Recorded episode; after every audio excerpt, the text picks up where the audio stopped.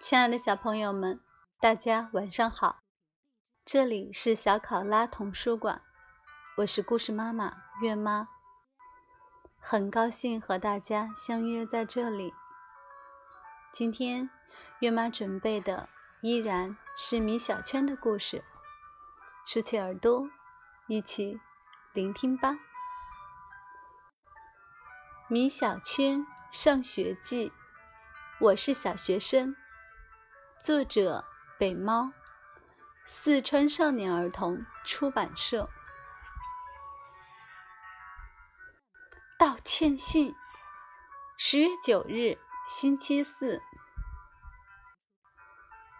昨晚我之所以哭了，是因为我妈打了我的屁股。之所以我妈打我屁股，是因为。我写的道歉信不深刻、不严肃，可是我真的觉得我写的已经很深刻、很严肃了。道歉信第一稿，李黎同学，我错了。老妈评语：太短了，重写。道歉信第二稿。我最最亲爱的，画猫画的最棒的，我们班的班长同学，我后座的同桌的前座，也是我唯一的同桌，李黎同学，我错了。老妈评语：不要那么多称谓，说重点，重写。道歉信第三稿，我的同桌李黎同学，我错了。我承认今天美术课上，我不该把你画的并不怎么好看的小花猫改成麒麟。美术老师说那是四不像。我在网上查了一下，这的确是四不像，而不是麒麟。麒麟的脑门是没有王字的，而且麒麟是有犄角的。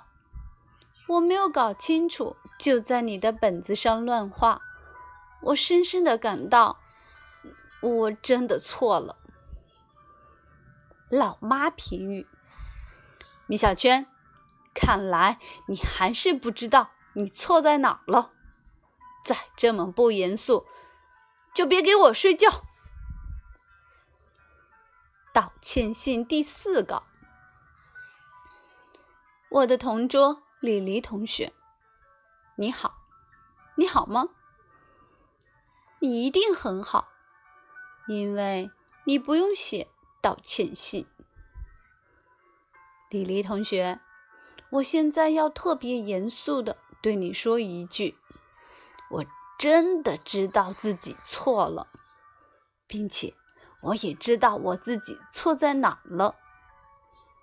我错在不该乱涂改你本来画的很好看的小花猫。我妈说这是一种损人不利己的行为。身为小学生，犯这样的错误是非常可耻的。我要为我今天的行为向你道歉。对不起，我错了。我的同桌，难道你不想知道我为什么要乱改你画的小猫吗？其实是因为上午你让我在大家面前出了丑，你知道吗？姜小牙听说我去的新马泰只是新城湖、马尔古街、泰山公园后，他都快把牙笑掉了。其他人。也都笑得趴到地上了。你想想，你当众揭穿我，让我在同学面前抬不起头来，难道就不是一种损人不利己的行为吗？我妈说，身为小学生犯这样的错是非常可耻的。所以，我希望你看到这份道歉信之后，也给我回一封，我们就算扯平了。你觉得怎么样？等待你的回信。”老妈评语：“米小圈，看我不打你！”少先队分拨：十月十三日，星期一。今天班里发生了一个重大事件，特别重大的重大事件。魏老师在课堂上宣布，班里将会有十名同学率先加入少先队。这么光荣的事情，有谁不想赶快加入呢？姜小牙第一个把手举了起来：“老师，老师，让我加入吧！”魏老师笑了笑，说：“姜小牙，你的牙太大了，还不能加入少先队。我决定让热爱劳动、学习努力的米小圈同学。”先加入少先队。教室里顿时响起雷鸣般的掌声。老妈评语：啊，老师会说出这样的话？唉，我多希望魏老师能这样说呀！但事实并不是这样的。事实是，魏老师笑了笑说：“姜小牙。”加入少先队可是有条件的。我赶快举起手来，老师，我知道，条件是不是牙大的同学不能加入呀？魏老师一听我的话，马上愤怒了，拍着桌子说：“米小圈，你太没礼貌了，不许拿同学开玩笑。加入少先队，首先要品德好。”讲文明，懂礼貌，你知道吗？哦，老师，我错了。我赶快低下了头。魏老师接着说：“还要守纪律，爱学习，有诚信。”魏老师说了好多条，我没有记住。但我想，这次入队我是没希望了。放学后，姜小牙和我失落地走在回家的路上。